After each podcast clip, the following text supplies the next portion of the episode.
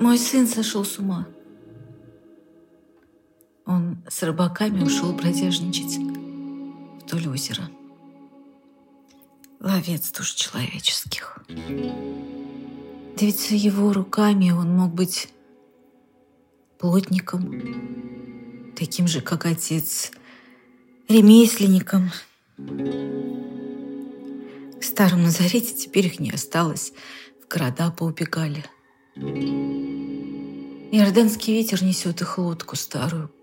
Куда? Что надо им? Голодным, полунищим, вдали от дома и родных семей. Я слышала, старейшины их ищут, чтобы высмеять на площади при всей равинской знати у всего народа. Вот так, сынок. А все за то, что вы не чтите Тору, отменяете субботу, за то, что не читаете псалмы, за то, что рук не моете к застолью, за то, что предали весь иудейский быть свою бескорыстную любовью. Ну что он без тебя, наш мир, сгорит? Ведь ты прекрасно знаешь, фарисеи, для них все ваши проповеди — ложь. Поэтому, прости, но ты не с теми, сынок, спасать Вселенную плывешь.